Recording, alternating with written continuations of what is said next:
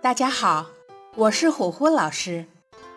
今天咱们的故事是《古文观止》卷二的第四篇《楚归晋之音》。知音是春秋时候晋国的一名将军，在当时，楚国和晋国为了争夺中原地区的霸权，不断的打仗、和解，甚至会盟。知音。在晋国和楚国的第二次战争中，被楚国俘虏了去。这次战争，楚国打赢了，却也付出了不小的代价。楚庄王的儿子公子谷臣被晋国俘虏，楚国老将军连以相老被晋国杀死。一转眼，十年过去了，楚庄王已经去世。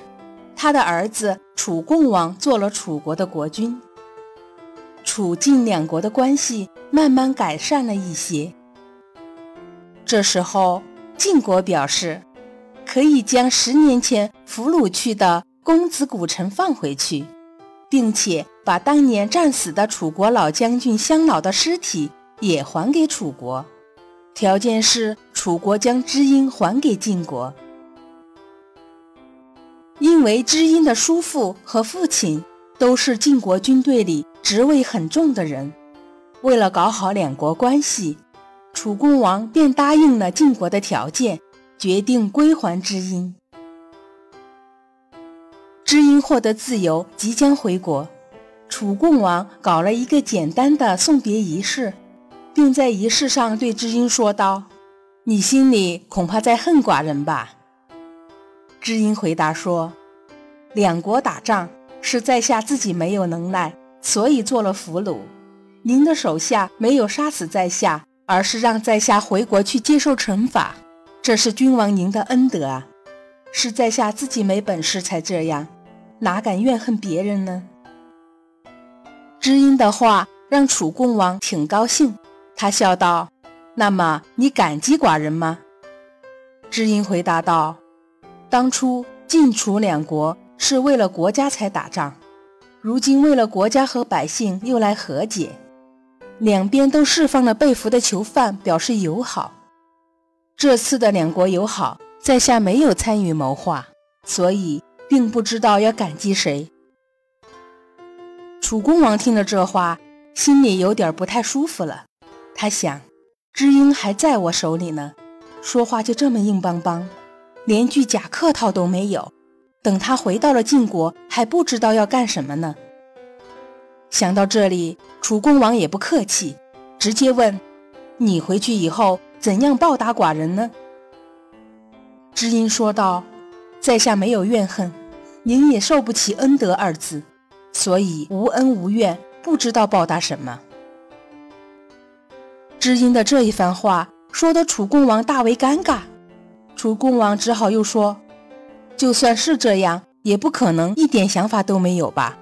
有什么打算就说出来吧。”知音严肃地回答道：“托您的福，如果在下回到晋国后，国君要处死在下，也算得偿所愿，永垂不朽；如果把在下交到家父手里，家父要在宗庙里将在下处死，在下也算死而不朽。”如果国君不杀在下，反而让在下继承祖上的爵位，率领军队去保卫边疆，那么在下一定会尽忠职守。到时候，就算遇到了楚国的官儿，也一样会正面迎战，直到战死才罢休，绝不会有二心。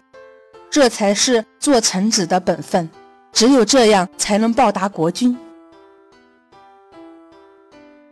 虽然这是在楚国。面对的是楚王，知音也毫不客气地说出了心里话，表明了一个忠臣应该有的态度。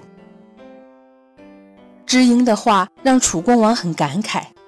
其实这样的臣子谁都喜欢，只可惜他是晋国人。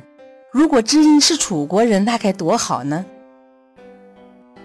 出于对知音人品的敬重，楚共王命人送了一份重礼给他。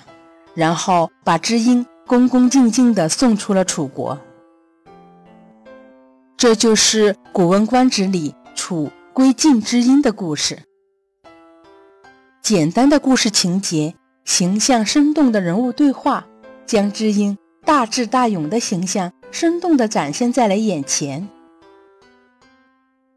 故事《楚归晋知音》讲完了，谢谢您的收听。这里是虎虎老师讲故事，喜欢国学类故事，请关注公众号“虎虎老师讲故事”。更多故事等您来听，再见。